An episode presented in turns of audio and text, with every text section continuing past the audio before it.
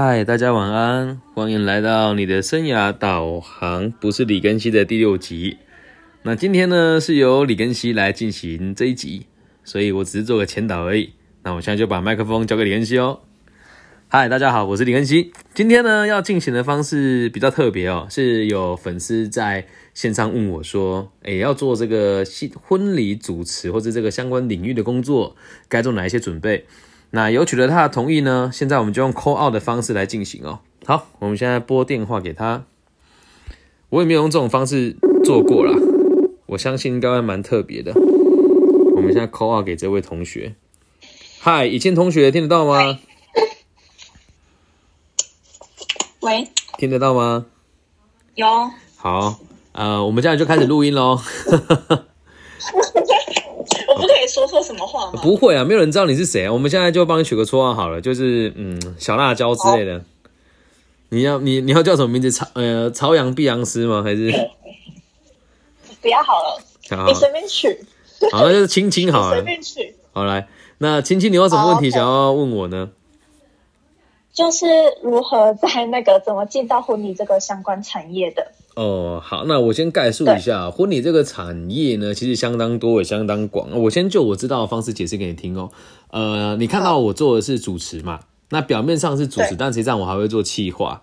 好，那我先解释一下什么叫企划。你你想婚礼就是一场派对，那这个派对的从头到尾的跨头跨位都是由这个企划来做。好，所以第一个是主持，第二个是企划嘛，然后第三个就是新娘秘书。对，新秘说穿了就是帮忙做造型的。对，所以你做的造型并不是只有针对新娘本人，还有那个很邋遢的新郎，还有那个很啰嗦的婆婆，都是你要服务的范围。有时候戏精伯狗就公也会需要你帮他打点，这是新密的部分。那接下来要做的是这个，你如果 base 在这个餐厅里面的话，会有一个这个在当地负责的一个婚礼小管家。对，这个是婚礼管家，这是另外一回事哦。那这个通常是没有专职，都是附属在一个公司里面啊。然后再来就是摄影。对，摄影分两种，静态的跟动态的。对，所以这个我们今天就不赘述，因为我觉得你对这个好像没有太有兴趣哦。然后接下来就是婚纱，对，婚纱也是蛮特别的。那这个是我们讲的几个传统的分类。那我讲一个比较比较少人会关注到，就是这个场地布置。哦，对他们会有什么气球柱啦，就浮夸一点的，会弄一些造型啊什么的。那还有一种是新兴的，最近的那个周边商品。对，有些人就会做一些什么可爱的小饼干呐、果酱啦，这个。然后我有看过很浮夸的啦，就是婚礼就直接现场印一台实物曲啊，就一桌一台实物曲抽到就送他，这也是有看过。对，所以这个也是新兴的行业，大概的分类是这样子。但是最近这几年还有一个新的趋势，就年轻人普遍会开始做一些创新的动作嘛，比如说这个户外的这个婚礼的部分呢。那通常如果是混在户外的婚礼部分，只要举行在晚上。那他就还会有一个证婚的仪式，对。那证婚这个东西就不是每个人都会做的，也不是每个主持人都会做，所以有的人就会独立出来做证婚的这件事情。对对，这样能够理解吗？整个婚礼的产业的架构就大概是这个样子。那有，因为我现在在户外婚礼实习，可是比较难，不知道该如何要往主持发展还是顾问发展。好，那那我就得问你嘛，你觉得哪一个对你来讲比较容易啊？我我是打算从婚顾，就是把它学好之后，然后再去往那个主持那边发展，等于说可以全方位。诶，简单的说，不是全方位，是你想要做哪一个，哪一个做的比较开心，哪一个做的比较顺手，你选择哪一个，这才是正确的。啊，嗯，这这这也不是哈，因为像我，我先分享一下我的历程哈。我一开始做婚礼主持，只是刚好人家找不到人。然后我去吃遍你的主持的，去吃别人喜酒的时候，主持人都只会，呃，举起幸福的红酒杯，步上幸福的红地毯，执子之手，永浴爱河。干他妈录音机啊！就是我觉得哦，suck 超逊的。然后有一次我的朋友要结婚，他说，哎，你要不要试试看？我说，干这应该不难吧？我平常做那么多活动，我就开始做，所以我在做的方法跟一般人比较不一样。那我是从主持开始的嘛？那在之前是做活动。我们在做活动的时候，我都会从头到尾都做一些准备。后来就发现很多婚礼的企划，他们并不了解在主持人的角度怎么去让整个活动流程能够顺利，所以我才跨到了顾问的这个部分来。我们在台湾婚顾市场没有那么大，但我以前在大陆的时候，婚顾市场会大的原因是因为我要统筹每一个人的事情。有时候主人家可能他说：“哎，我摄影要找我的朋友啦，餐厅要找我的朋友啦，然后布置要找我的朋友啦，谁谁谁的谁谁谁。”我们做顾问的就要统筹这件，让他们能够听我的话，并且在我的理解范围以内来指配事情给他们做，达到整个活动流程的顺利。那在台湾通常都是一间公司包下来，所以这两个还是有点差别的。懂吗？对。那如果站在我的立场，我认为一个好的婚礼主持本来就应该要在执行活动之前对气划得是非常了解的，因为每个细节你都得知道。比如说哪一道菜可能会延档，比如说这一场主人家的长官谁会迟到，对。然后比如说他在二进的时候，这套礼服有没有可能去 delay 到他接下来下一场的时间？还有这两边的夫家跟女生家的这两边的家人谁在意的重点？是什么？哪一个桥段谁想参加，谁不想参加？这都是在前期计划的时候就应该要知道的事情。所以，你如果真的要讲一个好的婚礼主持的话，应该是要连计划都参与到，而且能够理解，这样讲才是正确的。所以，要看你自己对自己的在这个行业的要求的高度到什么地方是不一样的。那应该是说，我现在疑问的就是，我到底应该要先从主持还是顾问先跨入？应该这么说啦，哪一个有机会你就先跨哪一个啊？对啊，哪一个有机会就先做哪一个。我比较幸运啊，就从主持嘛。那当时我的邀请我主持的这个主人家也很妙，他没有请顾问。你要记得哦，很多人是不请顾问的哦。哦，所以主持很多都会身兼顾问哦。哦，对啊，所以才想说要不要就是先从顾问学好，然后再跨主持。但这个这样就全方位。这个这个这个认认知就有落差。啊如果你从顾问的角度出发再去看主持，那就是不一样的两回事。从顾问的角度出发，你会去顾，你会要去顾及的每个细节。但如果从主持的角度出发的话，我如果主持没有跟他特别谈顾问，我就只会跟他讲，在我的活动范围当中，哪一些事情是你要配合我的，剩下的我就不管了。但如果今天你做的是顾问的话，你你可能就还要他可能会给你一笔钱，让你从场部啦，然后甚至是这个有一些会连外汇都包进来，所以你要想，我们现在定义的时候是是有个小小落差。我们讲的这个气化，有可能是从有的甚至连他迎娶就会开始做了，就是早上你车去，他就会开始一起包了。所以你要看你要做的是哪一块。我自己的话，我是只专职做主持，那气化只是有时候主人家不行，我才会跟着做。对。我自己是比较喜欢做主持，独立拆开的。对，然后讲一个我自己认为的气话，你要是真的要你，你就想，我们一个主持人都可以直接乱完所有的活动了，那为什么还要有气话的存在？嗯，这是一个细思极恐的问题啊，这是很多人不敢摊开讲的秘密啊。因为对，因为主持人计划可以含在一起，不是？是啊，但为什么有时候都还要再拆开来做？因为它会有很多细节，然后拆开来做目的只有一个，就是从中间赚取差价。懂吗？比如说，原本是主人家一个一个发嘛，他就我就给你，你帮我负责全部，他就可以赚差价了。那我个人是不喜欢这样子啊，就算人家主人家给我这样子的全责负责，我也不会再跟他另外 charge 顾问费用。我自己是不会涵盖。对，但很多人会这么做，因为现在这主持市场行情是乱七八糟，有些阿猫阿狗也都可以自称主持人啊。有的我看过有人三千四千的，然后有一万两万的啊。哇，嗯，这样差那么多。是啊，那我自己就比较跟资历有关系。其实弄宅男话啦，有什么好资历？我常常看很多，就是有有些人讲话，真的让我觉得他连口条都是很很做作的。他一场人家收一千一万啊，八千啊。嗯，那像我们自己这种日文、英文、粤语跟中文都算还可以的人，我们在我在大陆一场大概就是八千人民币，但我在台湾就最多只收到一万台币而已啊。像我最近做一场，我直接讲也没关系，反正我现在做也是做兴趣而已啦。我帮他做这个，就是我下午就去帮他做证婚嘛，还有他整个活动的场部的协助，然后再到后面的主持，然后诶抽奖的企划，还有帮他们安大贵宾，整个流程乱完，我也只跟他收七千块而已啊。哦，嗯，所以就看你自己怎么做，然后你如果想要赖以为生的话，你就要去看做哪一个投报率最高。那应该是主持吧，因为不止可以主持到那个婚礼，然后还有其他活动。那这又是另外一回事的。会做婚礼的人未必会做活动，会做活动也未必会做婚礼。因为在婚礼上面，你要关注的细节很多。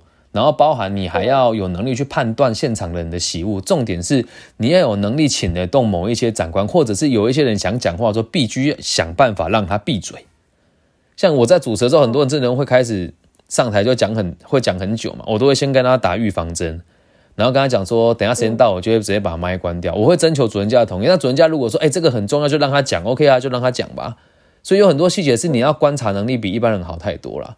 那活动主持，其实我必须得讲，如果你是女孩子，你会相当吃香，因为像我自己的主持功力，我觉得没什么好挑啦。就是你真的要讲，我十几年来每一场活动认识我的时候做的还不错，但是我觉得接不到太多的活动主持。因为大部分的主持人都是要穿旗袍啦、暴露细腰啦，然后到一定年度年纪的时候，还是要穿很辣，懂吗？我自己不想成为这样子的人呐，我自己不想。我觉得人要有自己的年纪到，要有自己的质感，所以你要去想你要往哪一条路走，要发展到什么年纪。而主持人其实不是像人家讲的说什么说学逗唱样样精通都不重要，主持人的精髓是让来参加的人有最好的舞台。然后让来观礼的人可以留下最美好的回忆，同时让两边人都学到东西，这才是主持的最高境界。嗯，这样了解吗？有。嗯嗯，那我现在就是因为我想要报名那个主持人跟顾问的课，我在想说，到底要先从哪一边去学？如果是我，我一定不会参加啦。我说真的，我我请请恕我的直接啦，他能教你什么？真你说做主持，他能教你什么？你你跟我跑一趟，我就可以跟你知道你要注意哪些事情。为什么还要花钱跟你收钱做这件事？然后，如果他培训你有跟你活动的话，OK，那没问题。可是他会给你活动吗？不会啊，不会。这就是问题呀！你你相信这些人，那他们会跟我讲这样的事情，他们绝对不会像我这么说。为什么？因为他要赚你的钱嘛。这个跟我们现在很多各行各业都一样。像我们在礼仪师有没有？我们就帮这个往生者化妆的这个工作。也是到处开课啊，到处给你证啊，然后呢，他也不把工作给你啊，所以你要去看这个代理人会不会发工作给你，那才是关键点啊。你他能他能教你什么？我觉得太难了啦。能教你什么？对啊，如果像我们这种有经验跟他谈，他一定会很啊啊，就入门嘛，呀，入门干嘛学？傻了吗？对啊，嗯，就是这样啊。与其去那边，还不如直接当人家的助手。就比如说，我接下来有有婚礼的时候，你可以跟我一起去看一次，就大概知道了。因为很多东西是学不来，有的时候真的很尴尬。就我就遇过新人在要进场之前闹离婚的，怎么办呢？你要处理呀。嗯，还有那个新人的男朋友呃前男友来了，怎么办呢？嗯嗯，很多啦，林林总总的想不完呢。对，还有那个婆婆跟媳妇在外面吵架的啊，开桌啦，怎么办呢？去上课他也不会教你这个啦。还有那个餐厅的出菜才二呃二进还没呃二已经二进了才出两道，怎么办呢？对啊，那个都是有有一些美感跟技巧的。这时候你可能就要想办法让整个活动时间再去做调整啊，这个才是精髓。剩下的那个话术，那都是你看一看听一听学一学就会了，而且。你要去跟新人了解他们的需求，像有一些人就跟我说：“你更新，你开黄腔就是要开黄腔来找你啊。”那种就开咯。每个人都不一样，所以上那个课学出来就那一套，就是很自式的。对，就就是哎，我可以模仿他们讲话的方式，但我不喜欢了。嗯，所以你就会有自己的那个风格，这样。本来就是没有风格，你谁要你啊？对啊，这当然有自己的风格。自式的。可是你要先去理解，就是如果你要做有风格的东西，你的市场就不会太大。哦，对啊，嗯，因为老人家吧，而且其实，在主持界哦，我我的客群都算比较高阶的，我可以讲说，来找我主持的都是比较阿萨利的客人呐。因为一来我真的价格也不算便宜啦，就算有情价有都我我都压在七千左右，他们会愿意原因是因为他们知道我在大陆的价嘛。但外面有很多帮那个两千三千的，有啊，也是有啊。你理解吗？所以，嗯嗯嗯，就要看你自己跟到什么样子的人。为什么像我在讲师界跟在主持界不会想要带徒弟的原因就是这样啊。我也很珍惜我的招牌，因为一旦我要带你，我一定要能够把课分享给你啊，或者是把我的主主持邀约分享给我才敢带人啊。这样理解吧？那你真的没有考虑这一点吗？我现在的量没有这么大，如果如果单做主持，我会直接跟你讲，我没有办法发活动给你，因为你的你是女孩子，而且你外形比我靓丽很多，你我你我可以教方法给你，让你去做，一定不会做的太差，但需要时间耕耘。对，我走的是比较属于知性的吧，就是我我懂的东西很多，但是我也很爱开黄腔，所以我会看大家的需求去做调整。如果你要成为是主持人，跟婚礼主持是完全两回事的。你要讲的话嘛，应该是说，诶、你要学的是光学，那光学只是所有的物理学里面的其中一部分而已。所以你要学的到底是主持还是婚礼主持，你自己也要先有个逻辑在啊。因为这样做起来事情的方向就会不一样了。嗯，嗯，可以想一想！可是有，可是我其实是在想说，为什么要参加那个课程？是因为想说，呃，这个产业我觉得不是很好进入。怎么会不是很好进入？是谁给你这个想法了？你每次只要到好日子的时候。你只要每次好日子的时候就缺人缺到快被鬼抓走。我就遇过那个主持人哦，别人呐、嗯本来一场收一万嘛，人家开一万，他就给他跳票啊。婚礼前三天才告诉主人家说他不做啊，那只好找我来来顶替喽。我很多主持是这么来的啊、所以你说婚婚顾业很难进去要有什么证照什么的都不要。谁在意呀、你你你就我我也没证照啊，我我我有证照吗？我没有啊。有人会卡康我说李根熙没证照做婚礼主持，我就跟他讲，我十九岁做庙会的时候，你你可能连麦克风都没拿过啊、我之前有遇过同行这样攻击我说啊报那个价格，对啊。我人就坐在旁边，他不知道他不知道是我。我说我不介意啦，但是我我不觉得只证照有什么用，但看主人家的意愿，我来只是协助他而已，没有关系。对啊，嗯，但是这个只是我的立是像我场。这种，我要怎么入门啊？我先讲我入门的方式，是我在学校做主持，所以已经有知名度，人家才找我去做。那如果你哦没有的话，你应该可以先跟着别人去，然后在网络上分享你跟着哪个主持人出去的时候，那他能不能放某个桥段让你去主持，就可以累积你的作品量啊，懂吗？那我必须还是要先找到有人愿意带我的。是，你这也不难啊，你找那种嗯只要正派一点的，说你想要学习，大部分都会愿意提携啊，因为他也需要一个小帮手啊。嗯，我自己的婚礼，哦我自己主持婚礼的时候，我也都会带小帮手啊。啊，我的小帮手嗯多数有的是挺我，有的是就只是想要看他在其他场合认识我嘛，他觉得哎、诶你真的会做主持吗？他好奇来看一看，我就会请他吃一顿饭，或是付他一千块左右的车马费，让他来跟我一起做这件事情。有时候如果没有钱，我会直接跟他讲，这一场真的没有钱，你介意的话就不要来，我会这么做。嗯对，对，那你要看他们这些其他人有没有办法做到这一点。如果没有，只有跟你收钱，然后听你去上课，那你听我上就好，我这边录给你听，就不需要去上那。哎、啊它不便宜耶。对啊。嗯，哦，天哪！所以我现在在想说，要不要上那个课？原因就是可能五千还七千左右。可以啊就是，对啊，我觉得是没有问题的。对，但是还是那一句话，你要去就要就要有这样子的认知，不然这个钱就很有可能花的不是那么有效率。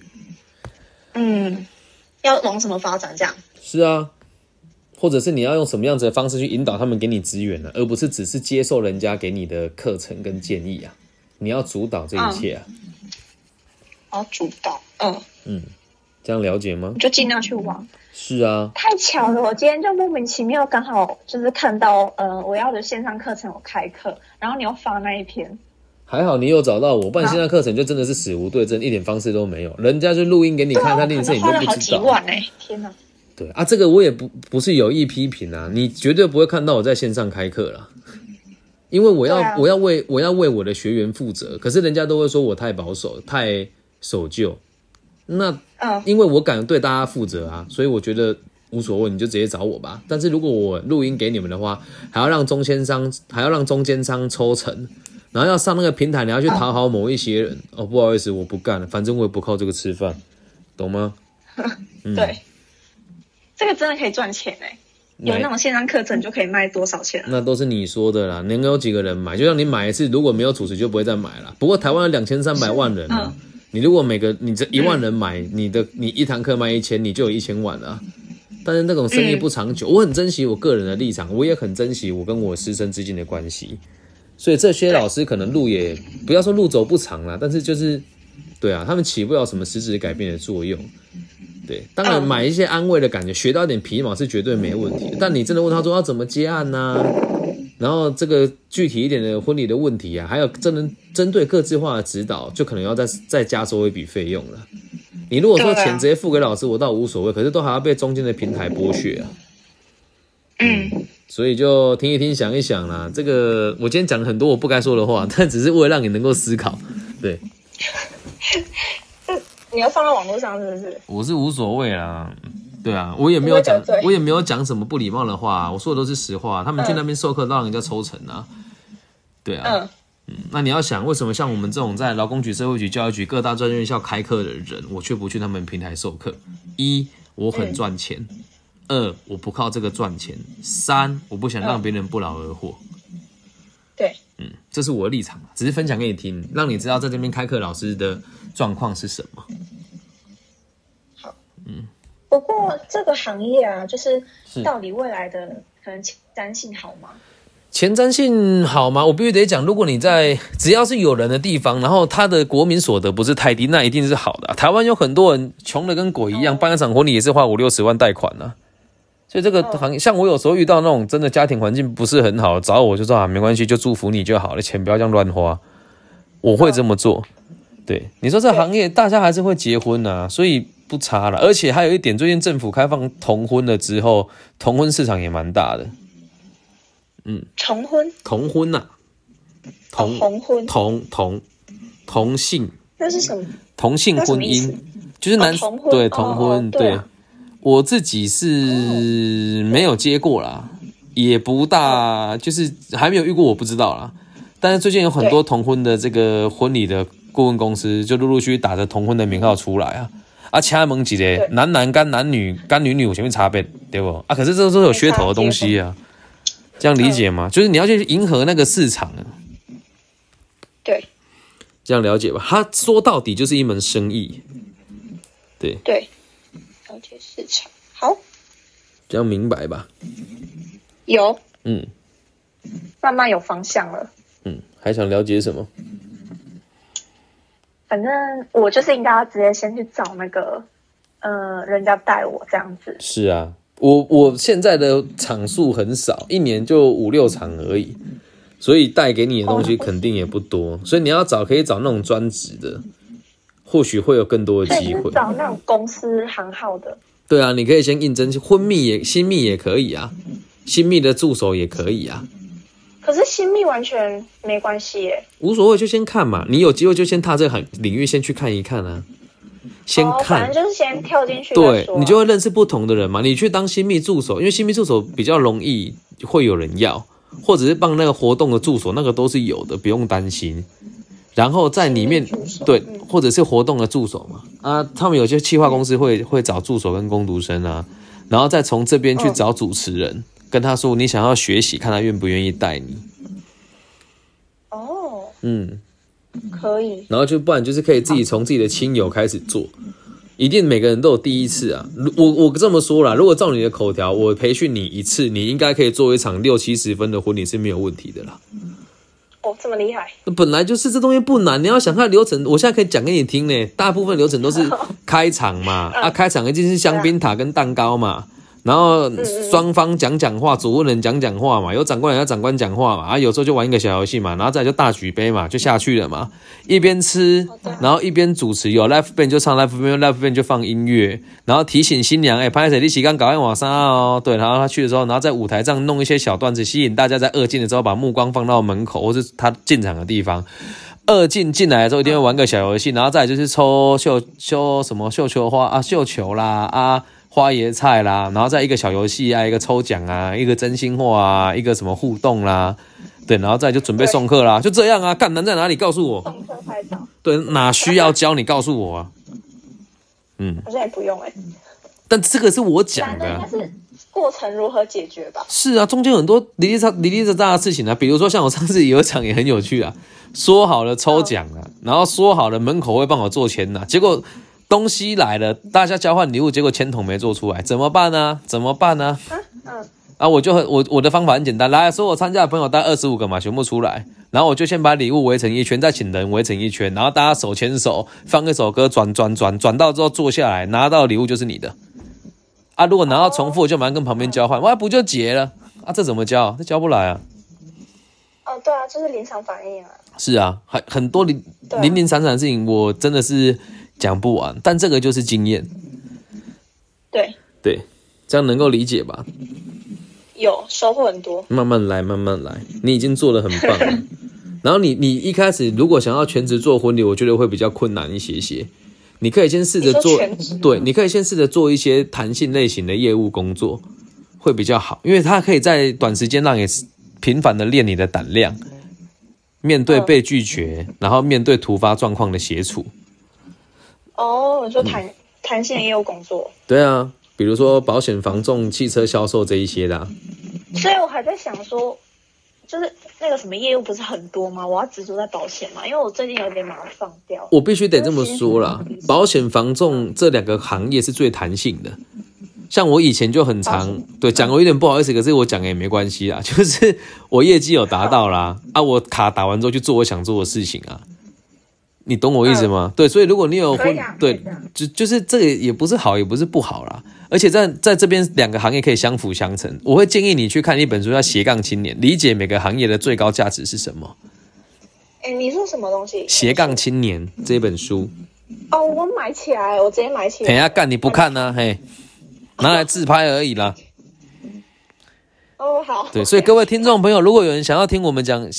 听我不是李根熙讲斜杠青年可以留言，我也会来参加他的节目，跟一起大家分享这本书的内容是什么。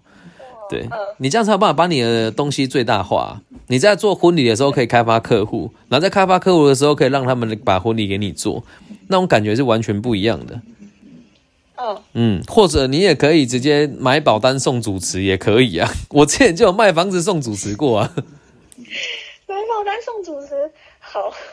对，像我卖房子送主持，那手续他给我的手续费很高，一笔就二三，就就大概哎没有二十二三十万，大概六六万到八万吧。哎，我做那么多事情送你一个主持还好吧？六六万到八万成交房子跟送个主持，他爽你也爽啊，层次不一样呢。他说哦，我们这个中介很好，还送我主持，实际上呢靠早就赚你一手了，傻蛋。对，哎，不能这么讲，实际上是我们真的交了朋友，我们到现在还是好朋友。希望他听到这一集不要骂我。好惨哦！不会啦，我们都是很好的朋友，大家都很了解我的个性。你说，你说，就是呃，保险那时候讲，我记得你那时候跟我讲说，保险跟那个婚礼都是骗人的行业。是啊，这两个行业本来就是骗人的。对啊，就是我们不能讲骗人呢，应该说是建构人家的需求的行业，这么讲才是对的。那怎么叫？那就是骗人，就也不是骗人家，就他本来不需要，被你讲到需要了。那这个是不是一件真实需要的？那就因人而异喽。听懂那意思吗？就像你现在叫我买长照，那就是必要的。但是我本来没有这个需求啊，对吧？你跟我讲了，我有了，那是不是就是你建构起我的新的思想？建构需求是啊，那就是跟骗一样啊。建构需求，你儿子被我绑走了，恐惧的需求，给我钱，结束，对吧？应该说各行各业只要是商业就是骗，就是赚取利益啊。嗯，这样了解吗？所以并不是说它不好，而是这只是让你看到事情的本质是什么。嗯，婚礼主持也一样啊，你就讲几句话，跟人家收八千一万，你不觉得很很很不应该吗？真的啊，不是不应该，那是他有他的那个就是价值在。嗯，对。那有没有很多人有没有很多人不收这个钱也有这个能力？其实也是有的。有啊。是啊，所以为什么会讲说也是一种诈欺，也是这么说的啦。只是一个开玩笑的说法，是你也不需要这么做，你就讲几句话，你赚这个钱，有的人就会觉得，哎，你好像赚很多钱哦。但是在做行，在做这个行业，自己的认知就很重要。你要告诉自己，骗都是别人在骗，我们是认真，是保干净的，这样子你才会成功。这样了解吧？好，嗯，认知，很好。那就是保险，你觉得？就是业务那么多，你觉得要往保险发展吗？为什么不要？Why not？哦，因为我怕说，假设我做一做，他因为怎么讲，它还并不是它让我的兴趣没有比那个婚礼产业还要多。然后我想说，我去做保险，也不是说很讨厌啊，只是兴趣的关系嘛。我跟你讲啊，你有这个疑虑的话，你先找一间做下来，然后先做到年收百万，你再想这个问题，就这么简单啊。做到年收百万，我就不会想逃了吧？那那就不一定哦。我在保存协议的时候，哦不，我在某某海外公司的时候，距离这个目标不远，我还是离开啦。不能用你现在的思维去衡量未来啦，做到了之后才有资格做选择，在没有做到以前，那都不是选择，那都是自欺欺人。做还没做到之前都不是选择。是啊，美高说啊，我会选择很多，也可以做保险啊啊，你你你你明做，你如果做了才说你不做，那 OK 嘛？做到很好才说你不做，那 OK 嘛？总不是你去了离那个，然后离开就说啊，我有保险可以做，我不做，不对，你是被这个行业淘汰掉，而不是你淘汰掉这个行业。这样理解吗？嗯，哦，嗯，这个逻辑一定要有。如果你要在主持界跟这种自由接案的业界里面生存长久，然后要有格局的话，这个想法就一定要有。嗯嗯，这样明白吗？好，所以我下学期要去保险吗？看你自己喽，搞不好去的时候你不喜欢啊。我好对啊，我好像没有全职在那里过。是啊，所以去了才知道嘛。你有没有你有没有交过男朋友？有吧？嗯，有。那我怎么会分手？怎么会分手？原呃思维不一样。是啊，那是交往过才知道分手嘛？啊，工作也是一样啊，要做到，也这这样怪怪的，要得到之后才有资格失去嘛，失去之后才有办法做选择嘛。嗯这样了解吗？在你还没得到东西以前，你是没有办法做选择，你只要创造选项而已。嗯，搞不好几年之后，人家跟我讲说啊，我不做不，我才不做婚礼主持嘞，才多少钱？我签一张单要多少钱呢？我做业务，做保险业务就好啦，也有可能啊。对啊，要做了才知道。是啊，这样明白了吧？懂。然后通常业务做得好的人，主持都没问题啦。以后做好就不会有这种想跳槽的问题。没有没有，很多人跟我一样做主持只是兴趣啊。我有我们有赚到钱的，但是还是喜欢做这件事。就像你现在如果在某个地方，某个主持人说他不能上台了，婚丧喜庆、公部门、私部门、派对、夜店，你麦克风给我，我还是能做。我不收钱我也无所谓，因为我喜欢，我可以不需要计较钱做这件事情。嗯嗯，这样懂吗？了解。渐渐有想法了，很好。反正我现在不急着做这个东西嘛。是啊，就是慢慢，因为我觉得还蛮现实，就是你生活还是要过下去啊，总不能一直坚持梦想。对，我觉得应该这么说啊。当你有钱了以后，再追求梦想，这个就是兴趣了。可是当你没有钱了之后，追求梦想，那就是自讨苦吃啊。饭都吃不饱了，你怎么去追求梦想呢？所以很多人对很多人都说什么我要追求梦想，然后年年轻的时候过得很苦，那是他选择的。然后这个梦想能不能长久，我们不知道。嗯，这样懂吧？对啊，就是怕追求的时候，然后越来越迷茫。没错。对，好，我现在大概知道怎么做了。很好。太棒了，还好遇到你。不会，不要这么说。如果喜欢的话，可以帮我分享、订阅加小铃铛。你的生涯导航不是李根熙，还有 YouTube 里面的你的生涯导航。哎，所以你，所以你是有在那个吗？开什么课吗？你不是在你们学校遇到我的吗？我一直都有在各个不同的学校被邀请去演讲啊，只是你们学校和我配合的不多啦。线上的部分，线上没有。以后可能有，就是直接直接录这个啊！你们想要学什么，跟我讲，我就在这边直接录喽。哦，好棒哦！所以这个东西会分享在哪里啊？我可以哪里听？Pockets，你的生涯导航不是李根熙，追踪、按赞、订阅小铃铛，耶！太棒了，好，嗯，我等下去找。感谢你的支持，还有问题吗？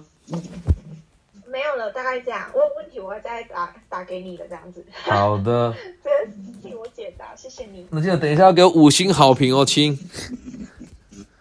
直接给你按五星好评，可以。耶。好啦，希望你一切顺利。那如果接下来这边有人有需要助手，我再跟你说。好啊，好啊，谢谢。晚安。嗯，好。拜拜，谢谢。拜，不会。拜。